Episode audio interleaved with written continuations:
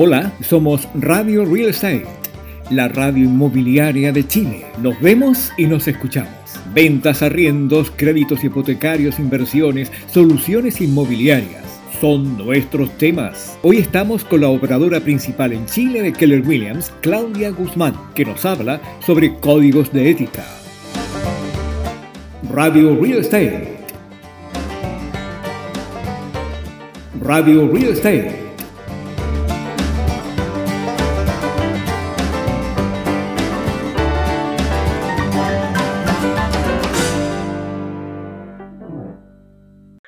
Ok, estamos listos. Hoy día vamos a hablar de algo súper importante, que mm, es el código de ética, que muchos ya lo, lo, hemos visto, yo creo los que tienen un poco más de experiencia también y han estado en otras empresas o han estado en la COP o en COPROCH eh, o, quizás en otras partes que en los que han hecho los cursos de corretaje acá en Chile.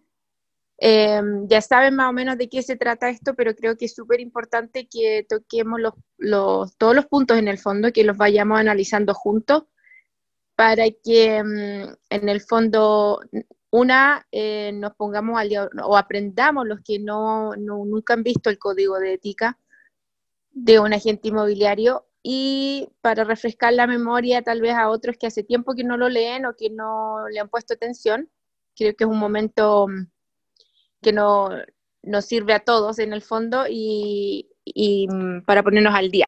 Así que empezamos, Luis, si puedes ayudarme ahí con la primera. Ok, entonces el primer punto del código de ética eh, dice, cuidar y mantener siempre la imagen del oficio, procurando un control de las prácticas deseables y éticas, denunciando cuando sea necesario a todo aquel que efectúe prácticas que dañen a sus clientes o mandantes que desacrediten o atenten contra el prestigio de los agentes inmobiliarios o que no concuerden con la libre, sana y leal competencia. Ahora, ¿qué se entiende por esto? Si bien no es que lo vayan a denunciar a un juzgado ni nada de eso, pero sí hay que, cuando uno pertenece a una empresa como Keller Williams, estas cosas se tienen que conversar, se tienen que hablar. Si se ve que, por ejemplo, hicimos un canje y hay Ah, tuvimos una mala experiencia con un agente eh, de otra empresa, es bueno hablarlo con el broker, es bueno que estas cosas se sepan porque nos afectan a todos, ya sea de la empresa de nosotros de Keller Williams o eh, otras empresas. Eh, no sé si quieren opinar ahora, si lo dejamos para después, pero son como 16 puntos, entonces igual es bueno ir conversándolos. Cuando tengan preguntas o quieran hacer comentarios, avisen, por fin. Ok, el punto 2 dice, los agentes inmobiliarios deben promover la cooperación recíproca, salvo que no fuese beneficioso para sus mandantes. Los convenios que, establezcan entre, que se establezcan entre agentes deben ser cumplidos, procurando hacerlos por escrito. Deben respetar y estar disponibles para facilitar la solución de inconvenientes momentáneos que pudieran presentarse en alguna gestión en que dos agentes tengan participación representando a distintos clientes o en un negocio compartido Ojo, aquí es súper, súper importante eh, ponerle énfasis a la parte que estos convenios deben eh, o se debe procurar hacerlos por escrito, porque ya sabemos eh, que hay muchas instancias en que acá en Chile se estila hacer el tricanje o el cuatricanje, no sé, compartir, republicar propiedades de otros corredores, de otros agentes inmobiliarios y no hay acuerdos por escrito. Cuando no hay acuerdos por escrito, lo que pasa es, y ustedes lo saben, que nunca se llegan a los acuerdos conversados y cuando es momento de pagar una comisión, hay problemas. Ahora, em, eh, había otra parte que quería hablar de esto. Em, ok, el canje. Los agentes inmobiliarios deben promover la cooperación recíproca. ¿ok? Esa es la idea de, cooperar entre agentes, de ayudarse, no solamente los agentes, como digo, de nuestra empresa, pero en el rubro. Em, yo creo que eso lo tenemos como súper claro. Nosotros estamos acá en Clay Williams abiertos al canje y es lo que hacemos por el beneficio del cliente y de todos. Es win-win, es ganar-ganar para todos, ¿verdad? Pasamos a la próxima, Luis. Número tres, siempre debe ser garantía de transparencia, seriedad y rectitud al momento de ejecutar una negociación entre dos clientes.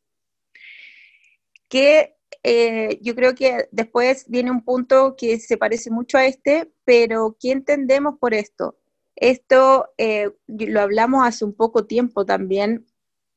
Em, tenemos que ser como em, el facilitador, y es lo que somos, pero además de asesorar, nosotros facilitamos la negociación entre los clientes, sobre todo si tenemos a ambos, ambas puntas, en el fondo tenemos que procurar que haya una transparencia, seriedad y rectitud ética en el fondo, a eso se refiere, ya lo hemos hablado muchas veces, que es complicado, pero no es difícil, sin embargo, hay que tener mucho cuidado cuando tenemos ambas puntas de la negociación o de la, de la transacción. Número cuatro, mantener la fidelidad hacia sus clientes en el sentido de no divulgar cualquier información de carácter confidencial que su mandante le ha proporcionado. Este punto es súper importante acá eh, en cualquier país. Em, yo en Estados Unidos, allá también hay un código de ética. Em, bueno, en todos los países varían un poco en la forma porque en Estados Unidos está regulado, entonces el código de ética va mano a mano con leyes establecidas allá por estado y por ciudad. Entonces, ¿qué significa esta parte especialmente? Eh, que, por ejemplo, si yo estoy representando al vendedor, al propietario, y yo sé que el propietario tiene problemas económicos y que va a aceptar una oferta mucho más baja de lo que yo, o sea, de lo que, del precio de venta la que tenemos publicado, no es lo correcto publicar o, compartir esa información ni siquiera a otros agentes, eh, no a otros agentes, menos a clientes, decir, no, no, si lo que pasa es que está súper apurado por, por, vender y va a aceptar cualquier oferta, la que, o esta oferta. Y yo sé que eso es súper fácil hacerlo y que de repente se nos sale y lo hacemos, pero tenemos que pensar un poco y por eso hoy día estamos haciendo esta sesión de ética, porque eso no se debe hacer. ¿ok? Cuando nosotros firmamos una orden de venta con un comprador, o sea, perdón, con un vendedor, es, eh, eh, es un, más que una orden de venta, nosotros estamos entrando en un proceso, en un acuerdo fiduciario, ¿cómo se dice? Fiduciario. Me traba la lengua. De fidel, no es fidelidad la palabra, es ya, ya me voy a acordar. Fiduciario. Fiduciario. Fiduciario. Gracias, ve que a mí no, no soy la única que me costaba la palabra, parece. Gracias, gracias, esa palabra. Eso significa que lo que nos diga el cliente, a menos que el cliente nos autorice a compartir esa información, a divulgar esa información, a contarle a un posible comprador o a un posible arrendatario la situación por la que está pasando o tal vez el estado de la propiedad o lo que sea, em, a menos que tengamos esa autorización, no debemos, no debemos compartirla con nadie. Em, no sé si, si tienen alguna pregunta al respecto, si quieren decir algo, porque esta parte es súper, súper importante y yo sé que pasa mucho, porque no he en nuestras reuniones, por ejemplo, de repente digan, cuando estamos hablando de ofrecer, de, de ofrecemos, buscamos propiedades, em, hacemos ese tipo de comentarios y es sin querer muchas veces, y es porque tal vez ni siquiera sabíamos que esto era una un problema ético, por decir, no un problema, pero esto estaba en el código de ética, por decirlo así. Así que abro los micrófonos si quieren opinar al respecto, si tienen algún comentario, porque como digo, creo que esto es súper importante que, estemos todos alineados en el fondo, que sepamos que esto no, no es lo correcto.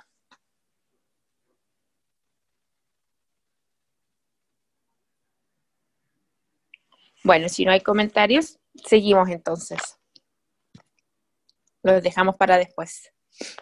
Número 5. Entre los agentes inmobiliarios debe existir la fraternidad que enaltezca la profesión, respetándose recíprocamente sin dejarse influir por la animadversidad de las partes.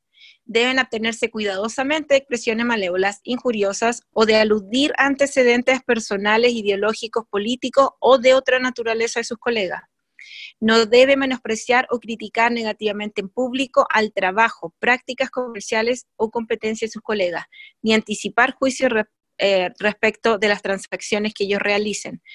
Ok, esta parte también, bueno, todas son importantes, pero esta, esta es súper, súper también importante, ¿ok? Tenemos que eh, orgullecernos de nuestra profesión y del rubro, y yo creo que con eso es sumamente importante que tengamos especial cuidado en hablar mal de otros agentes inmobiliarios, de otros corredores, de otros eh, colegas, como dicen acá en Chile, em, porque el respeto empieza en casa. Cuando nosotros respetamos a los demás, entonces también podemos exigir que nos respeten a nosotros. Muchas veces pasa que hay agentes que, o corredores em, que hacen un trabajo malo, que hicieron algo feo, eh, en lo que no estamos de acuerdo, pero la forma no es hablando mal de ellos, ni destrozándolo por las redes sociales, ni, ni por WhatsApp, ni en, en, oficina, ni en reuniones, ni hablando por teléfono con otros agentes, porque uno nunca sabe cómo se va a devolver eso. No es lo correcto, no es lo ético. Tenemos que mantenernos profesionales y respetar a nuestros compañeros, sea la empresa que sea. Aunque no estemos de acuerdo, el respeto primero. Seguimos, Luis.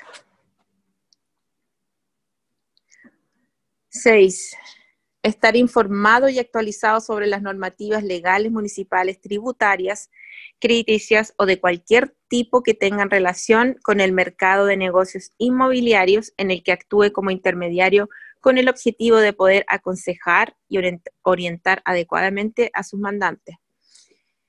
Qué importante es esto. Yo sé que lo que hemos estado haciendo desde eh, marzo, del 16 de marzo, que han sido talleres eh, todas las semanas, todos los días, de una u otra forma, mantenernos informados, pero esto va más allá. Esto es leer las noticias, leer artículos importantes del rubro, leer cambios de leyes tributarias que nos afecten y que afecten a nuestros clientes. Eh, qué sé yo, em, noticias de las municipalidades, temas legales, leyes que hayan cambiado, como dije, eh, para poder informar a nuestros clientes y asesorarlos, más que informarles, asesorarlos de una manera eh, correcta y profesional, es muy importante que... No, no, esto no significa que eh, tal vez tomando un curso o todos los talleres que hacemos diarios vamos a estar al tanto de todos estos temas. Hay que siempre, porque las cosas cambian muy rápido, como ustedes ya lo han visto.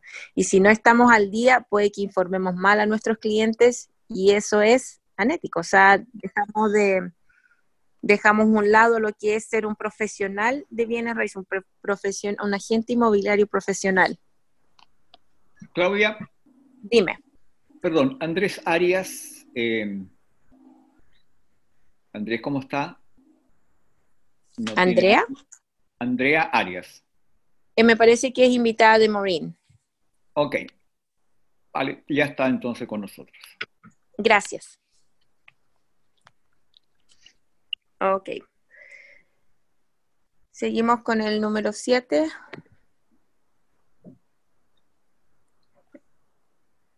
Debe estar, no, perdón, debe prestar un servicio eficiente, seguro, ágil, rápido y de calidad a sus mandantes y al público en general, conforme a los usos y prácticas habituales del mercado, considerando especialmente las expectativas razonables existentes para cada tipo de servicio. ¿A qué se refiere esto? Esto abarca mucho, pero hay una cosa que me quedé pensando yo ayer que mientras preparaba esta, preparaba esta presentación, que es parte muy importante de la ética de un agente inmobiliario y es el presentar, por ejemplo, ofertas que nos hayan llegado. Si tenemos, supongamos, tenemos al vendedor, al propietario, y otro agente nos presenta una oferta, nosotros es nuestra responsabilidad y nuestro deber de presentársela a nuestro cliente de la forma más rápida eficiente, segura y ágil posible. ¿Ok?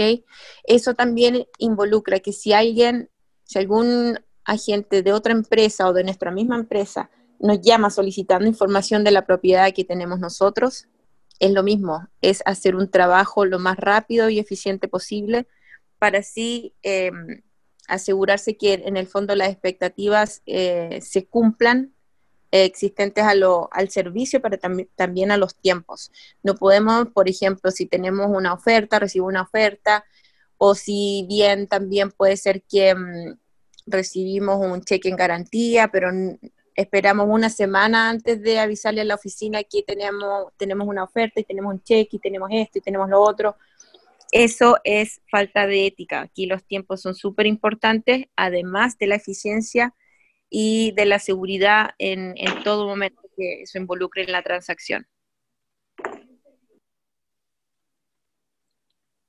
Seguimos. Número 8.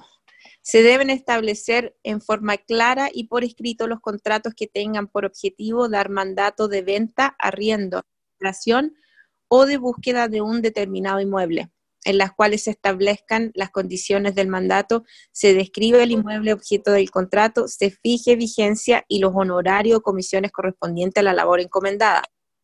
Dichos contratos deben obtener términos claros y precisos, especificando obligaciones y derechos del mandante y mandatario. Ahora yo creo que en, el caso de nosotros en que William esto está súper claro en nuestros contratos, a menos que ustedes no, no, por alguna razón no establezcan cuando se firme, no establezcan em, la cantidad de comisión, lo cual no está bueno, porque eso se presta para muchos malos entendidos en el ¿verdad? Y em, tiene que estar por escrito. No sé, no me voy a cansar de repetir esa parte porque eh, esto, eso me he dado cuenta que pasa mucho acá y no es, además de no ser ético, eh, de repente puede pasar que hasta estamos trabajando gratis y eso tampoco corresponde.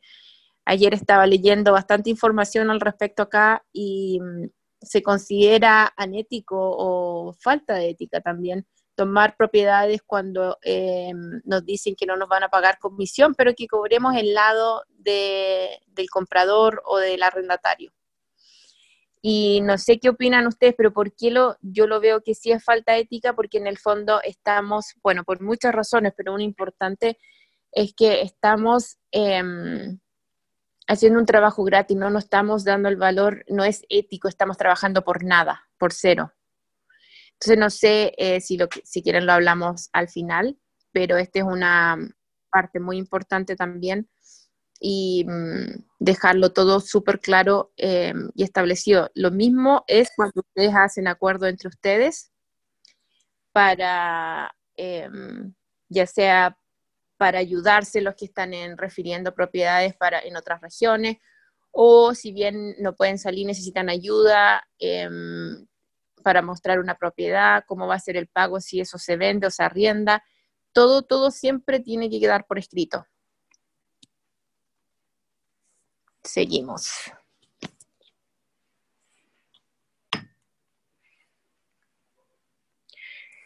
Número 9. Evitar cualquier exageración, interpretación errónea u ocultamiento de información relativa a algún proyecto o inmueble, objeto de negocio en que éste en que se esté actuando como intermediario.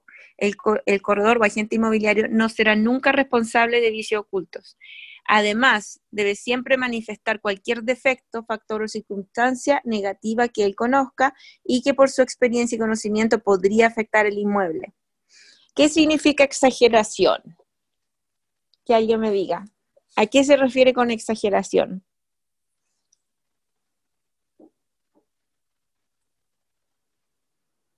¿Un voluntario o elijo yo?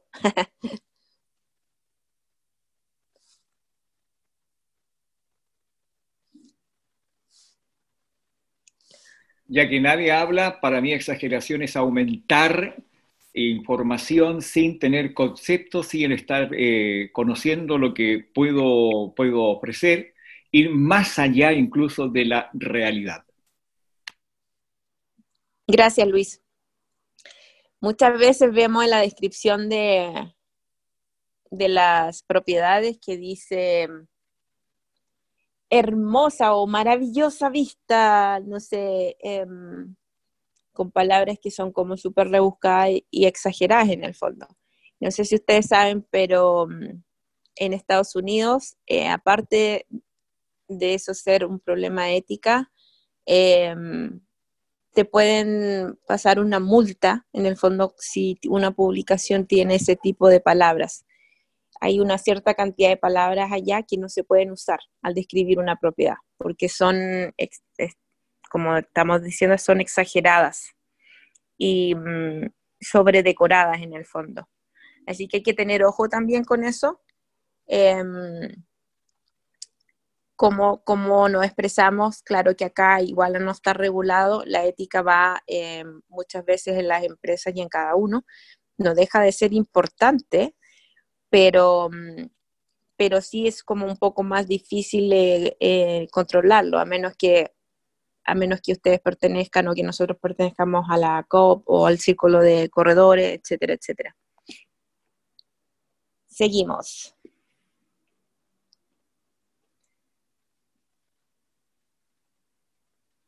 10. Nunca se debe utilizar los fondos que reciben de sus mandantes y que les sean entregados en carácter de administrador, ya sean provisiones para gastos, valores en custodia u otros ítems semejantes. Si reciben dinero de sus mandantes, deberán rendir cuenta detallada de su inversión en cualquier momento en que sea solicitada.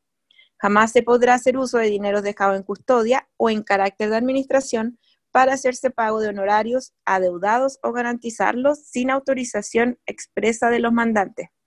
Este tema es, también algo que me gustaría conversar porque si bien nosotros no hacemos, o hay algunos, uno o dos en el grupo que mm, hacen o han hecho administración de propiedades, eh, no se refiere solamente a eso, se refiere también a si nos pasaron un cheque en garantía, si nos pasaron un cheque o, por ejemplo, una transferencia, em, si bien por garantía puede ser también eh, una transferencia en estos momentos de, depósito de arriendo o, algo para, firmar o para mm, amarrar el negocio en el fondo a la transacción, eso no se puede tocar. Ni ustedes, ni la empresa, ni nadie no se puede tocar a menos que tengamos expresa autorización del cliente. Yo creo que está súper claro, pero nunca está de más hablarlo otra vez, que eso no está permitido, ni siquiera, eh, obviamente por un tema ético, pero también eh, como norma de, nosotros en Keller Williams, eso jamás se debe hacer, de nosotros tomar parte de, ese, de ese pago o de esos fondos en el fondo. Seguimos. Número 11. Ser estricto en la entrega de la información y la publicidad de los inmuebles en los diversos medios que utilice. No se deben ofrecer bienes raíces de los cuales no tengan autorización de su dueño. De la misma manera, jamás se deben publicar un inmueble de un precio o valor inferior al acordado con el mandante. Además, se debe asegurar que toda la información comunicada, metrajes, fotos, características técnicas, etcétera, o perdón, características técnicas, etcétera, es correcta y validada previamente. Esto también lo hemos hablado muchas veces, aquí hay varios temas. Em, uno, ¿qué pasa cuando ustedes me preguntan, por ejemplo, si pueden, em, si pueden publicar la propiedad de otro agente inmobiliario o de un agente inmobiliario de otra empresa? Y yo les digo que no hay problema siempre y cuando haya un acuerdo por escrito. Y eso eh, ha pasado muchas veces, pero em, siempre recibo ese acuerdo por lo general pues, a través de un correo electrónico. La idea es que si el otro, el otro agente es el que tiene el permiso, ustedes por lo menos tienen que tener algo por escrito que dé la autorización para que ustedes lo hagan. No caigan en eso de publicar, yo sé que ninguno de ustedes lo ha, lo ha hecho, o por lo menos no estando en Keller Williams, em, de publicar propiedades que estén en otros portales que no sean de ustedes o de Keller Williams, eh, que yo sé que fuera en, en, otras empresas, otros agentes inmobiliarios en Chile lo hacen. Eso es, es totalmente anético y no sin tener la autorización del dueño, feísimo. Además, por ejemplo, de publicar una propiedad, si el dueño nos dice, eh, 150 millones y nosotros para venderla más rápido porque sabemos que va a aceptar menos tal vez, estamos publicando 40 millones. Eso también es falta Micrófono prendido. Ahora sí. Se debe asegurar que toda la información esté correcta y validada previamente. ¿Qué quiere decir esto?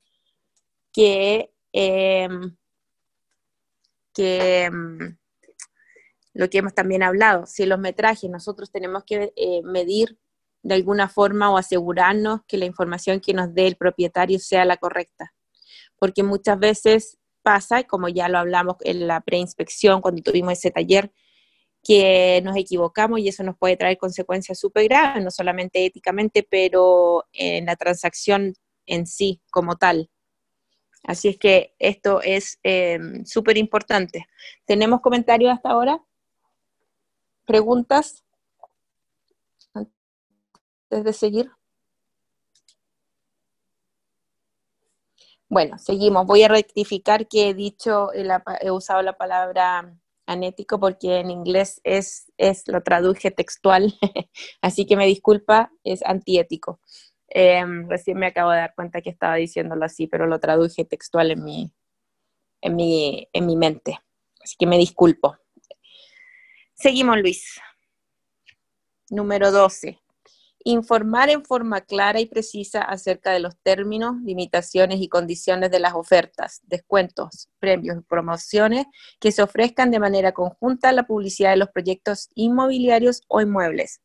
Hay que aclarar que este tipo de estrategia no constituye per se una práctica anética, siempre que los términos y condiciones sean precisos y explícitos.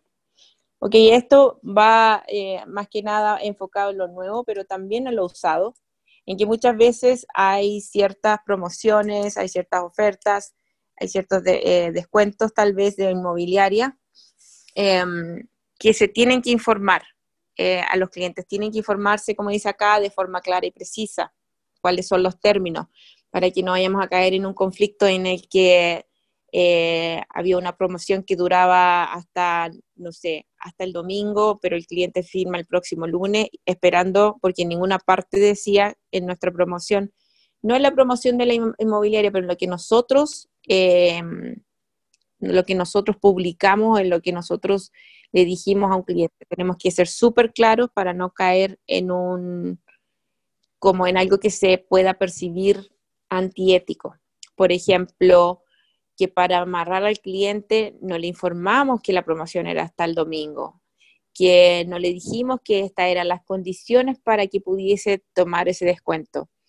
Eh, son cosas que pueden ser muy fáciles de, que a uno se le olviden o que las omita, pero que podemos caer en un problema mayor mucho más grande. Y esto es considerado anético de hacerlo. Entonces, como digo, no es solamente lo nuevo, pero también en lo usado puede ser que un cliente tenga alguna, alguna, algún tipo de promoción si lo hacemos ahora. Si compramos ahora, eh, o si, perdón, si firman durante este mes, em, o como lo están haciendo algunos de ustedes con los arriendos. Si, si firma un, un arrendatario este mes, los, los, próximos tres meses van a tener un descuento y después de eso el precio normal. Puede ser que eso solamente el propietario lo quiera hacer este mes, pero esa oferta no va a seguir en pie para el próximo mes si, lo, si el arrendatario firma un acuerdo el próximo mes. Tenemos que tener ojo con lo que nos dicen los clientes, eh, por eso siempre por escrito, pero nosotros también ojo en cómo lo vamos eh, publicitando y lo vamos explicando a los clientes. Seguimos, Luis. Número 13. En caso de ofrecer sus servicios en proyectos e inmuebles en los cuales pudieran tener algún conflicto de interés, ya sea para sí mismo o para miembros inmediatos de su familia o sociedad en la que participe, debe manifestarlo al mandante y explicar este aspecto, logrando así que esta circunstancia sea conocida y aceptada por su mandante y los respectivos interesados. ¿A qué se refiere esto? Que si estamos vendiendo una propiedad que es de nosotros, debemos decirlo si tenemos un conflicto de interés porque la propiedad es de mi papá o la, propiedad es eh, de un hermano, de un tío, lo que sea, o en el, caso contrario, que también puede ser que nosotros estemos representando un familiar en la compra o en el arriendo de algo, tenemos que saber decirlo porque es, es, hay un conflicto de interés que pudiese, o hay, hay algún, conflicto de interés que pudiese, pudiese crear un, un, problema mayor, como ya lo hemos venido diciendo, que también se puede considerar anético, o perdón, antiético, por lo sigo diciendo, porque em, si yo sé, por ejemplo, es si yo tengo la propiedad de unos tíos a la venta y yo sabía que tenía problemas con el techo y no sé qué, ahí puede volverse un problema mucho más grande si luego el comprador, después de que se haya hecho todo, después de que haya eh, tomado posesión, se entera de que ese era un familiar y yo no lo dije claramente y transparentemente, puede haber una demanda de por medio en que yo oculté ciertas cosas em, que yo podría haber sabido porque era un familiar o que era mi propia casa o mi propio departamento yo lo vendí sin informar que yo había sido el dueño eso también es considerado anético. Seguimos, Luis.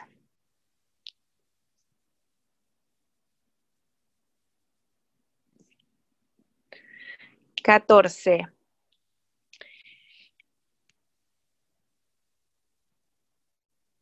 Ahora sí. Cuando el agente inmobiliario represente a ambas partes involucradas en la transacción inmobiliaria, deberá asumir el rol de mediador procurando lograr el objetivo de llegar a un acuerdo satisfactorio para ambas partes. Y eso también lo hemos hablado.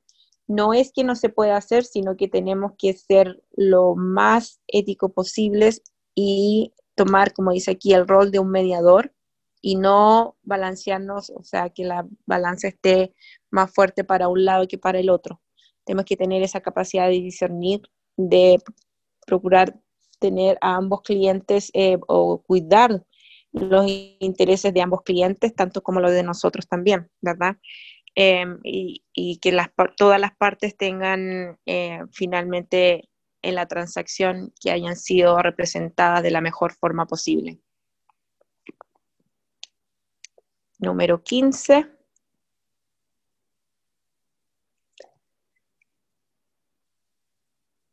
Cada agente inmobiliario debe ser responsable del proceso y servicio que entrega hasta la firma del acta de entrega por parte de o las partes que representan la transacción inmobiliaria.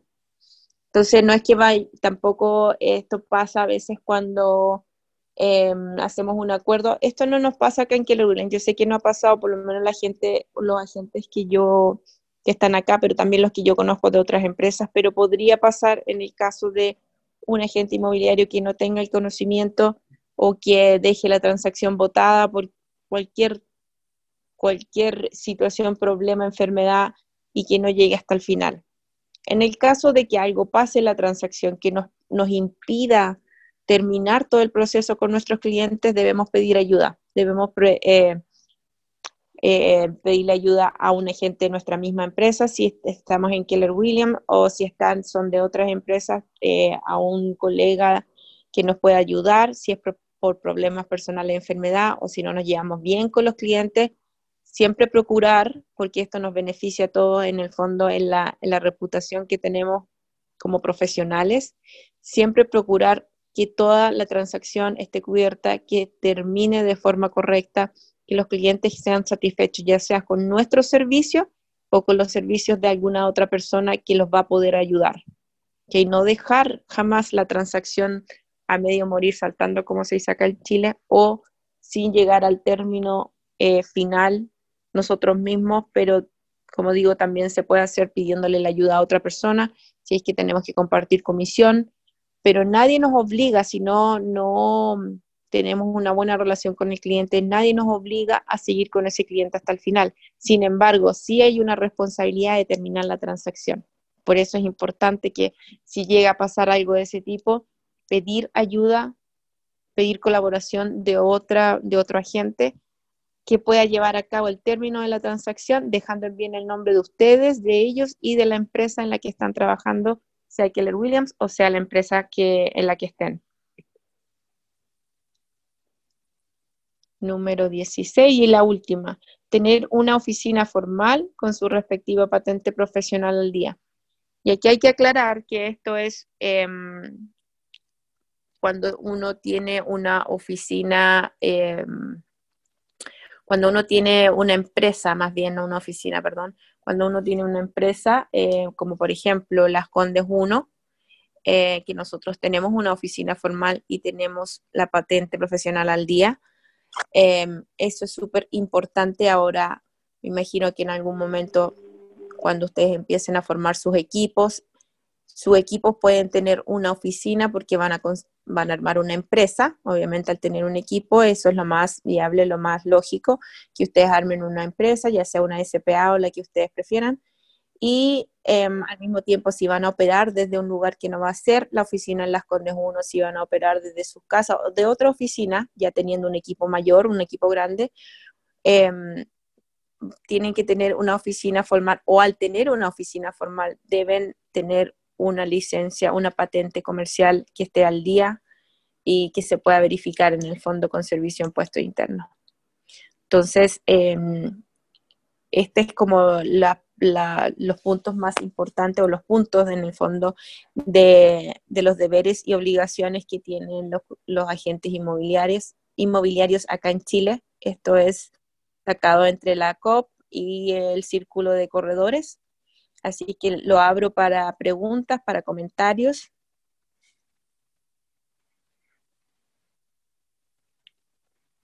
¿Qué les pareció? ¿Tienen alguna duda? Cuénteme los que sabían, ya habían visto todo esto antes. Yo lo había visto antes con el grupo de corredores de acá, eh, justamente por, los malos antecedentes de, una corredora.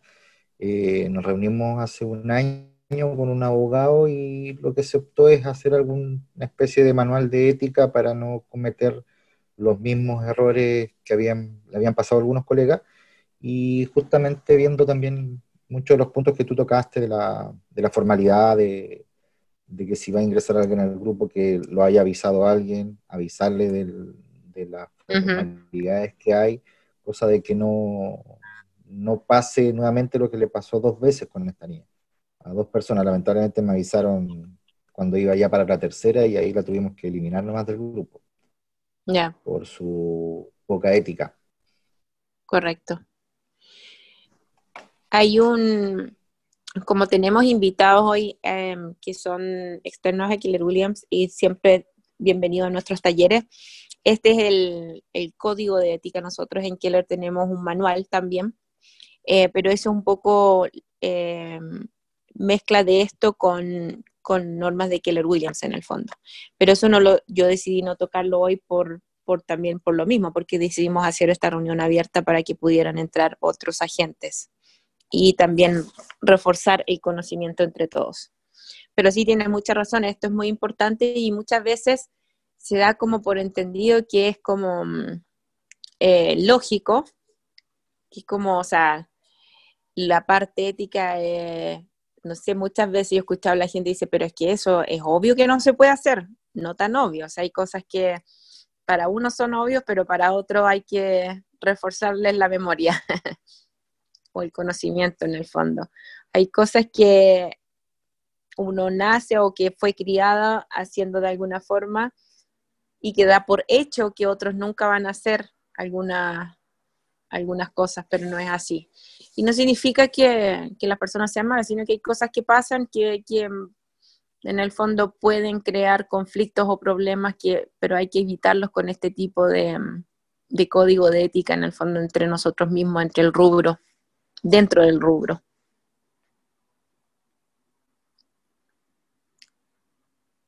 Y lo otro, lo que decías por escrito, siempre entre, cuando trabajen con otros corredores, siempre dejar la, los temas de las comisiones o, todos los puntos que vayan a tratar por escrito.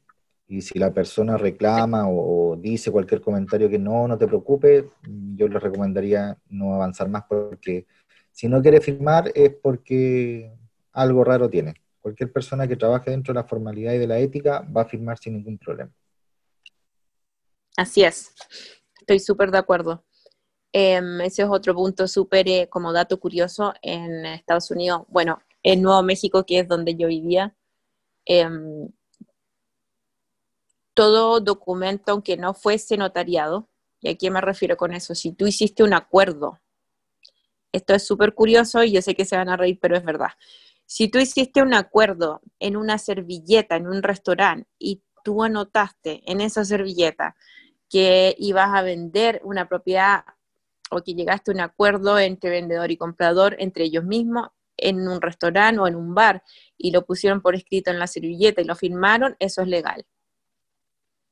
Entonces, em, ¿por qué lo menciono? Porque al contrario de acá en Chile, en Estados Unidos, la gente lo da por hecho que tiene que ser todo por escrito, aunque sea en, un, en uno de esos papelitos amarillos, en un papelito chico, en la mitad de, un, de una hoja, de una hoja de cuaderno, en lo que sea, en una, hasta digo, en una servilleta, mientras tengan los nombres de las personas y hayan sido escritos por ellos mismos que se pueda comprobar y la firma de esas personas, eso es legal.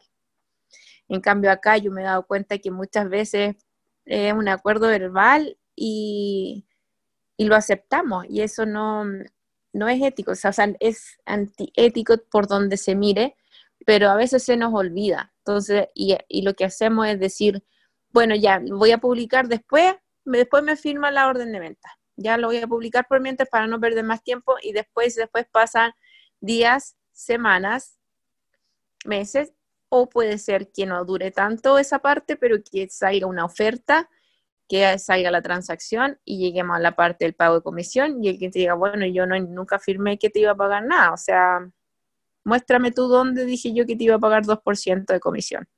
Y ahí empiezan los problemas. Entonces tenemos que tener cuidado, pero siempre, siempre todo por escrito, ya sean acuerdos de nosotros con clientes acuerdo de agentes entre agentes, acuerdo entre agentes con Keller Williams, todo, todo, o con otras empresas, todo tiene que ser por escrito. Con, otros colegas, cuando hacemos un acuerdo, em, generalmente es por WhatsApp o nos llamamos por teléfono, siempre comentamos, bueno, vamos a confirmar todo por correo. Claro. un correo con lo que me estás ofreciendo y yo te contesto una vez que ya nos pusimos de acuerdo verbalmente. Y, eso funciona, ¿verdad? A veces las negociaciones llegan, se terminan concretándose y otras no, pero al menos tenemos, y todo queda transparente. Igual cuando una gente que no es de la oficina, porque estoy en otros grupos de canje, eh, me interesa una propiedad, y le digo, bueno, eh, la ponen en el chat, por ejemplo, y le digo, mira, me interesa esa propiedad pero vamos a formalizar, mándamela al correo. Ya al mandármela al correo, te das cuenta, ya hay una cierta formalidad entre ambos de que vamos a hacer un canje y si al cliente le gusta esa propiedad, obviamente firmamos la orden de canje, pero ya no es una conversación ni es vía WhatsApp, es todo por correo. Y respecto a los clientes, eh, yo particularmente no publico propiedades que no tenga contrato firmado, porque en ese contrato firmado está la comisión. Y yo no voy a publicar nada sin que me garanticen que me va a pagar por el trabajo que estoy haciendo y que le va a pagar a la oficina por el trabajo que está haciendo de contratar todos esos portales y publicar las propiedades. Entonces, eh, yo simplemente les digo a mis clientes, mire, no, yo sé, yo confío en usted, yo sé, no se preocupe por nada, claro que sí, eso es verdad. Pero tenemos unas ciertas pautas en, la, en Keller Williams y no puedo publicar una propiedad si yo no tengo un contrato firmado. La oficina no me lo permite, yo siempre lo he hecho. y, y así es, y entonces es, una manera, en, cierto sentido, por eso también busco el respaldo de la empresa, para poder yo tener ese amparo, digamos, de que tenemos una normativa como, como corporación. Así que nadie me dice nada, ellos firman su contrato sin ningún problema. Nunca he tenido problema para eso. Si quiere trabajar conmigo, me firme el contrato. Y si no, pues entonces no hay acuerdo, ¿no? Correcto. Gracias, muy bien. De nada. Hay que respetarse un poquito, por eso hay que firmar. Si no, después tienen problemas con los acuerdos, tal como dijo Claudia. Desconocen ciertas cosas después. Acá está muy informal, entonces mientras más profesionalismo le demos al tema, más formalidad, eso marca la diferencia también. La gente está muy acostumbrada, usando chilenismo a lo compadre, no, velo tú, aquí después arreglamos y ya cuando parten las conversaciones con temas así es mejor arrancar. De hecho, esa formalidad genera confianza. Yo me, bueno, me han llamado gente y dice, no, pues si a mí el otro corredor que está, pues está ya publicado por algún portal, no me pidió contrato. Digo, sí, pero yo pertenezco a una empresa, soy un corredor formal y yo necesito el contrato. Ah, mejor no sabía que se hace el contrato. Sí, así que le envío el correo, analícelo y me da el ok y las observaciones.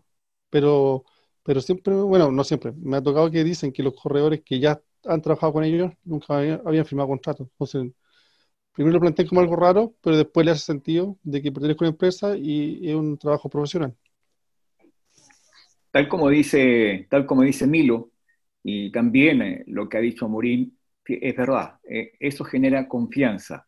Eh, por la cantidad de, personas que se dedican a, hacer gestión de, venta o arriendo propiedad hoy en día, y que creo que eh, aunque se habla de que muchos van a dejar de esto, pero hay algunos que van a, van a hacer esto, van a hacer V, van a vender eh, huevos, bueno, con mucho respeto por la situación.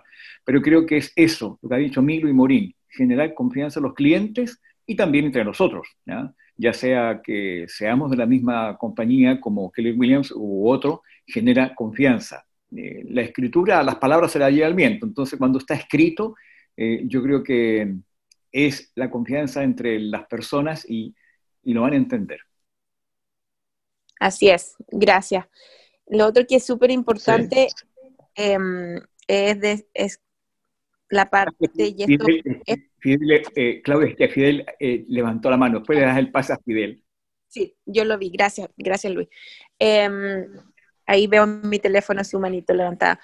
No, lo que iba a decir es que lamentablemente los seres humanos eh, pasa mucho que cuando hay hay plata o hay dinero de por medio, a veces las cosas se, terminan de una forma no, es, no correcta o no esperada.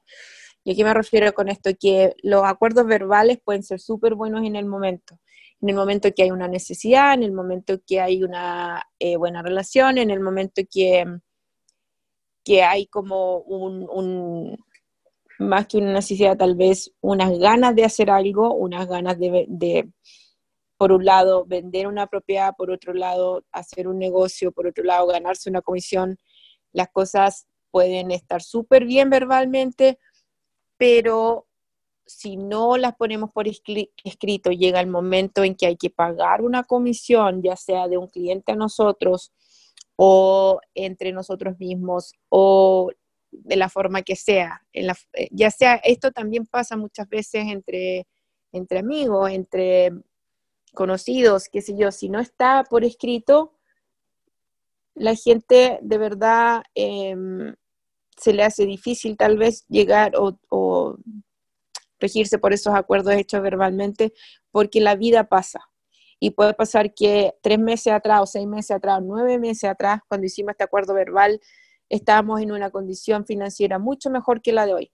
Pero hoy nos llega esta comisión y resulta ser que tenemos problemas médicos, no hemos recibido comisión en seis meses, entonces, pucha, que lata, te voy a pagar menos o voy a pagar, yo te dije el 2% tal vez, em, Luis, yo soy la propietaria y te, dije que te iba a pagar el 2, pero sabes que me complica pagarte el 2 porque la verdad es que em, tengo tantos gastos, esto de vender la casa me trae una cantidad de gastos enorme, así que lo único que te puedo pagar es el 1. Si no lo tenemos por escrito, ahí quedamos. Y de verdad, como digo, lamentablemente esas cosas pasan cuando hay plata de por medio, hay dinero. Esto pasa hasta en las mejores familias, por decirlo así. Entonces, las cuentas claras y todo por escrito, conservan la amistad. Fidel, cuéntanos. Sí, bueno, yo lo que quería comentar varias anécdotas, porque por ejemplo, eh, sabemos que en la viña del Señor hay todo tipo de personas, ¿no? Eh, buenos y malos, en todos lados. Eh, yo por lo menos trabajo con dos, con dos eh, asesores, corredores, Keller Williams, Sin embargo, vengo trabajando con ellos por seis meses. Ajá. ¿Aló? Sí. ¿Aló? Que se le había abierto el... Sí, es que Miriam se le abrió el micrófono y no se escucha. Ajá. Entonces, vengo trabajando con dos, dos eh, compañeros que son externos a Keller Williams. Claro, yo primero busco en mis oficinas si tenemos en Keller Williams, pero en caso que no tenga, siempre apelo por, por estas dos personas. Y, ahí, y se ha creado un vínculo, al principio sí, todo se firmó contrato de alianza, un montón de cosas. Al principio, ya, ya a estas alturas, de repente necesito una oficina y, el, y el, uno de los corredores no está en la zona, porque me pasó, se fue de viaje, no sé qué.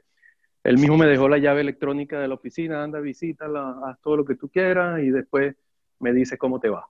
Y si hay un cierre, bueno, nos estamos hablando. ¿Entiendes? Entonces, ese tipo de confianza es la que hay que generar así como hay otros que te, que te piden eh, contrato de alianza y resulta que se terminan perdiendo porque ah, cuando tú le dices, bueno, si yo firmo contrato de alianza, así asado, pero los tipos no quieren firmar nada. Entonces ahí ya tú ves la, el tipo de personas que son. O como de repente pides un canje a, un, a otro corredor y de repente te perdiste tres días y te dice, ¿qué pasó? Fuiste por detrás a, a buscar el, al dueño. O sea, por eso digo, hay, hay de todo en la viña del Señor. Y nosotros tenemos que trabajar en base a la confianza. Pero sí, ha sucedido, pues. Y, y lo mejor es siempre trabajar con personas que, que quieran firmar en el, en el, inicio un contrato, una alianza o, algo formal, o los diferentes formatos de canje. Pues. Si no hay problema en que ellos firmen eso, tranquilamente se puede trabajar con cualquier persona. Ahora, el que, el que duda en firmar, descartado totalmente. Claro, es que así debería ser. Em, no solamente basado en la confianza, la confianza es súper, súper importante, pero también tiene que estar por escrito, como lo, estamos diciendo. Nosotros, en, para los que están en Keller Williams, eh, saben que hay un, tenemos contratos tipos que son, o documentos tipos que son para formar alianzas estratégicas con otros con otros agentes inmobiliarios de otras empresas.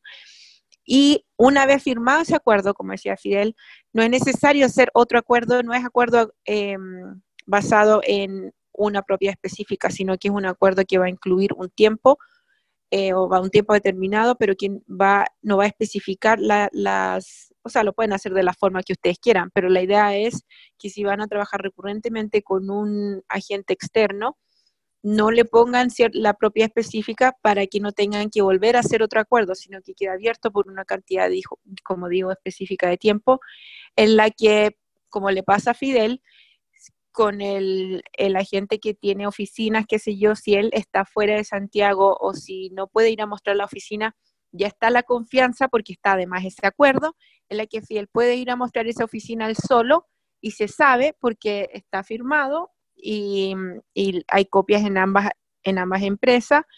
Se sabe que se llega a un acuerdo con el cliente, eh, se paga comisión de tanto, a Keller William a Fidel y al otro agente también, etcétera, etcétera. Entonces, eso nosotros tenemos acá ese documento que se puede, que lo pueden usar ustedes, que lo pueden usar eh, y lo pueden, se pueden hacer modificaciones que sean aprobadas por la oficina Em, para tener esas relaciones, esas alianzas estratégicas que a veces son súper necesarias y muy buenas con agentes externos.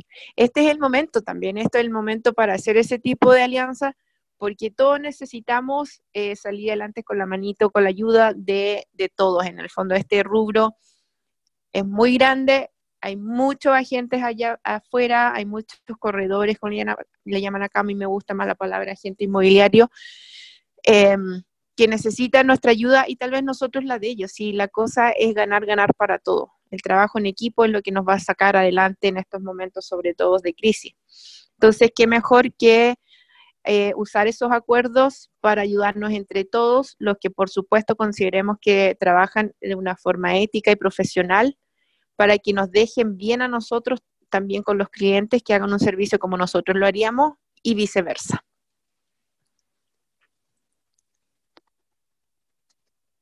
Fiel, ya puedes bajar tu manito, a menos que quieras hablar otra vez.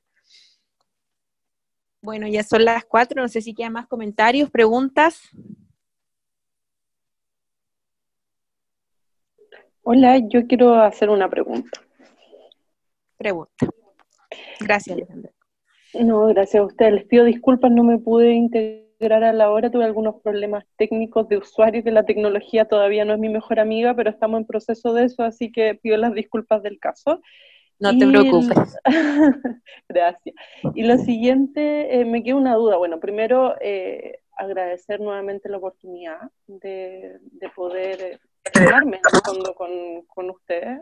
Eh, para mí es muy importante porque eh, hay cosas, como bien decían, que se dan por sentada y sin embargo en el día a día no lo son. Eh, me habían quedado algunas dudas, pero ya las solucionaron con el tema de los formatos y todo, preguntar si había algo más, específico y eso ya lo dijeron, pero tengo una duda, como yo me estoy recién integrando a lo que es este rubro, eh, dijeron algo muy importante y que es ético, que es estar al día de eh, los temas tributarios, las noticias y todo lo que está aconteciendo para poder em, asesorar y cumplir un rol de asesoramiento que es lo que tenemos que lograr en el fondo, más que ser una transacción. Y frente a ello, como tengo, no tengo mucho conocimiento al respecto, quería saber si tienen algún, algún portal, algún... Eh, eh, algún medio que sea también, eh, no sé, que sea eh, confiable, que, donde uno puede obtener información al respecto. Gracias, gracias por la pregunta, súper buena. Yo creo que hay varios portales y, mm, hay, varios recursos en el fondo para, para lograr tener esta información que tú dices. Em, yo te los, te los podemos enviar. Yo no sé si ya alguien quiere responderle específicamente ahora.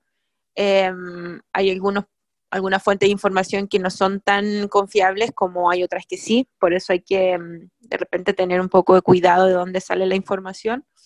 Eh, hay mucha información buena también dentro del sistema que nosotros usamos, que es Convecta, eh, pero también hay otros, hay otros portales, hay otros sitios en los que, como TokTok, como Sumo Inmobiliario, como IPZ, como depende de las noticias y de la información que quieras sacar. Em, está EMOL también. Em, nosotros tratamos de em, siempre mantenernos al día también, haciendo, como digo, los talleres, pero también mandando una información entre nosotros. Y yo me imagino que las, las agentes que están de, otras empresas que están aquí también hacen lo mismo. así que si alguien quiere responder más específicamente, también bienvenidos para ayudar a Alejandra, que está recién empezando, hizo el curso. Tú me dijiste, em, ¿dónde fue que hiciste el curso, Alejandra? Hoy ni me acuerdo el lugar, lo tengo por ahí en verdad, pero no era algo muy prestigioso de que, de que, no, mira, ni siquiera recuerdo, porque la verdad es que lo vi, me pareció interesante y de hecho me, me metí tanto en el tema que hice todos los módulos en dos días, pero más allá de, acordarme de qué es lo que, cuál es en este minuto, no lo tengo. Si quieres lo busco, después te lo mando el título y todo, pero en verdad no, es algo... Mándame, mándame tu correo, yo te puedo mandar el manual de corretaje de la ACOPROP. Gracias, gracias Pablo. Pablo, ya, y yo me, me averiguo tu, tu correo. Y sí, sí, yo te lo, yo te lo paso, no te preocupes. Y, otro, y otro dato para Alejandra también, em, e, e, es bueno poder leer eh, fuentes oficiales, tal como decía Claudia, hay, hay, muchísima cosa que circula, sobre todo diría en el tema inmobiliario, en el tema económico, que puede afectar, ¿cierto?, el tema inmobiliario. Eh, fuentes oficiales y lo otro somos nosotros acá, eh, que mm, también eh, manejamos algún tipo de información y que podemos, podemos transmitir o, traspasar, tal como lo ha hecho Pablo. Pero es bueno, ¿cierto?, leer fuentes oficiales acerca del tema inmobiliario, el tema económico, que es lo que anda buscando, ¿no? ¿Cierto? principalmente. Y después lo otro lo hace simplemente, como dicen algunos mayores, la experiencia y el tiempo. Una cosa también que yo siempre le, lo comento acá con mis colegas Serena es que lean el plano regulador o la ley de urbanismo. Eh, sirve también bastante, especialmente cuando tomas propiedades que son casas, cosas así, que saber lo que pueden hacer en la zona, lo que no pueden hacer, también es una ventaja al momento de vender. Excelente. Gracias por toda la información.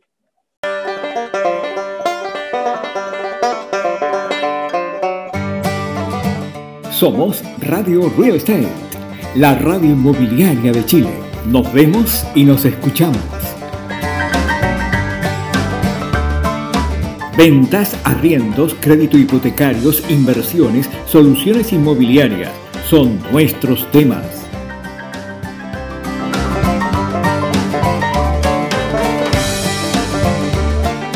¿Quieres participar de nuestros programas? Contacta a nuestro WhatsApp más 56 9 64 12 67 60 más 56 9 64 12 67 60